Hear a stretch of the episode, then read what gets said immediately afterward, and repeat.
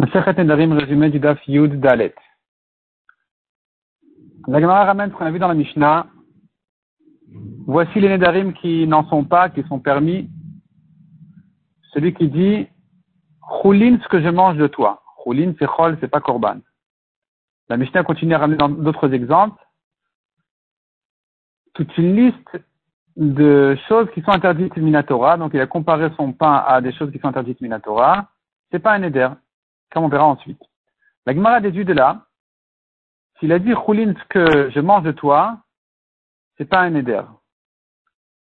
Que pense notre Mishnah? C'est bien évident que s'il a dit Choulin ce que je mange de toi, c'est pas un éder. La Gemara propose de sortir de là une déduction qui viendrait nous apporter un chidouche. La Gemara repousse le chidouche. Finalement, la Gemara répond qu'effectivement, il n'y a pas de chidouche dans le choulin, dans cette halakha de choulin sur Khalecha. Ça vient rien nous apprendre de spécial. Simplement, c'était ramené au passage sur la liste des autres choses qui ne sont pas considérées comme Bénédarim. La Gemara essaye de proposer encore une autre réponse qui elle aussi est repoussée. Finalement, c'est ça ce qui reste. La Gemara maintenant demande d'où je sais que ces choses-là ne sont pas considérées comme des Nédarim. Toutes les, toutes les comparaisons avec des choses interdites de la Torah qui n'ont pas été interdites par sa parole, c'est pas un Néder. Tu ne peux pas comparer une chose interdite par la Torah. D'où j'apprends ça? Parce que c'est écrit qui dort Neder. Il a fait un Neder, il dort Neder de la répétition, j'apprends qu'il a comparé son Neder à un autre Neder et non pas à une chose interdite par la Torah. Tous ces cas-là, il n'y a même pas, besoin d'aller chez un rave pour les annuler.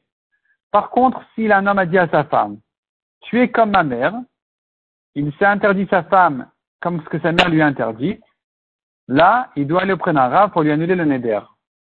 Malgré que Minatora n'est pas considéré comme un Neder, il faudrait quand même l'annuler. La Gemara demande, mais pourtant on a une braïta qui dit que c'est rien du tout. Répond la Gemara, c'est vrai, Minatora c'est rien, parce qu'il a comparé à sa mère qui est interdite de la Torah, n'est pas interdite par sa parole. Comme on a vu, c'est pas un neder. Midera Banan, il faudrait quand même qu'il annule le neder pour pas qu'il s'habitue à faire des nedarim sur sa femme. Deuxième réponse, un Talmid Racham n'a pas besoin de s'annuler le neder, parce qu'il s'est bien distingué, il comprend la profondeur de la lacha.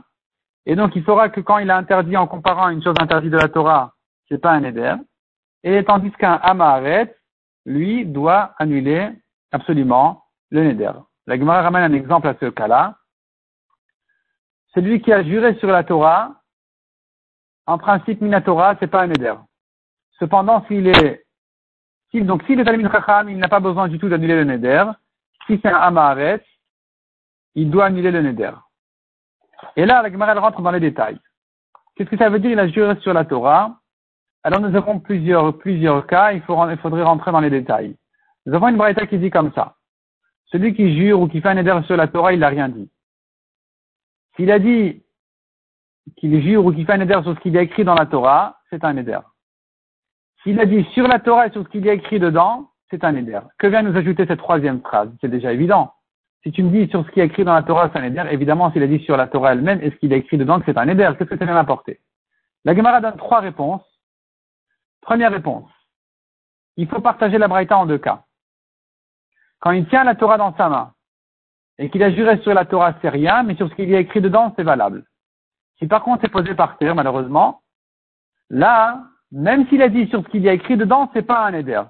Il faudrait qu'il dise sur elle ce qu'il y a écrit dedans pour vraiment bien comprendre qu'il a juré sur ce qu'il y a écrit dedans, comme des corbanotes ou comme les noms d'Hachem, qui sont des choses qui sont interdites par sa parole, ou bien pour dire qu'il a juré sur le nom d'Hachem, pour lui interdire le neder. Parce qu'elle est posée par terre, donc il s'agit d'un autre cas. Deuxième réponse dit l'Agmara, il s'agit tout le temps que c'est posé par terre. Simplement, il y a ici effectivement un cas en trop qui ne vient que nous indiquer qu'il s'agit de ce cas-là. Que malgré que c'est posé par terre, qui est le dernier cas, qui donc c'est-à-dire, quand j'entends du dernier cas de la Braïta, il a juré sur la Torah ce qu'il y a écrit dedans, c'est un éder, je comprends qu'il s'agit même du cas où c'est posé par terre. Et cela va nous, nous, nous, apporter l'information que c'est ce cas-là qu'il s'agit. C'est sur ça que la Braïta a dit au début. S'il a juré sur la Torah elle-même, c'est rien. Parce que, parce que je dis, il a juré sur les parchemins. Mais s'il a juré sur ce qu'il a écrit dedans, même si c'est posé par terre, et qu'elle n'est pas respectée, je comprends qu'il pense à ce qu'il a vraiment écrit dans la Torah, et c'est considéré donc, oui, comme un éder. Troisième réponse, c'est le contraire de la première. On dira comme ça s'il si la Torah est posée par terre, c'est là où on a dit qu'il a juré sur la Torah, c'est rien, parce qu'il pense au parchemin. S'il est juré sur ce qu'il a écrit dedans, c'est un éder. Mais quand il la tient dans sa main, même s'il a juré sur la Torah, sans préciser où ce qu'il y a écrit dedans, c'est comme s'il avait juré sur ce qu'il y a écrit dedans, et donc c'est considéré comme un éder. Le principe, il est toujours que quand il y a lieu de dire il a, a juré sur les parchemins, c'est pas un éder, les parchemins, c'est pas du néder. Mais quand il a juré sur ce qu'il a écrit dans la Torah, il y a les noms d'Hachem qui ont été sanctifiés par la parole du Sofer, il y a les corbanotes qui sont écrits dans la Torah, là, ça pourrait s'interpréter comme euh, un éder ou une chouvoie, il a juré sur les noms d'Hachem qui sont écrits dans la Torah. Et donc, il faudra à chaque fois savoir et reconnaître, selon la, la, situation, est-ce qu'il avait l'intention sur les parchemins ou sur la Torah, c'est sur ça qu'on a donné tous les cas et toutes les réponses qu'on avait données. Mishnah suivante, celui qui interdit en Konam, il s'interdit de dormir, de parler, de marcher, ou bien les rapports avec sa femme, tout ça s'interdit. L'Agmara va expliquer de quel cas exactement il s'agit. On va laisser ça pour les dates suivantes, Bezrat Hashem.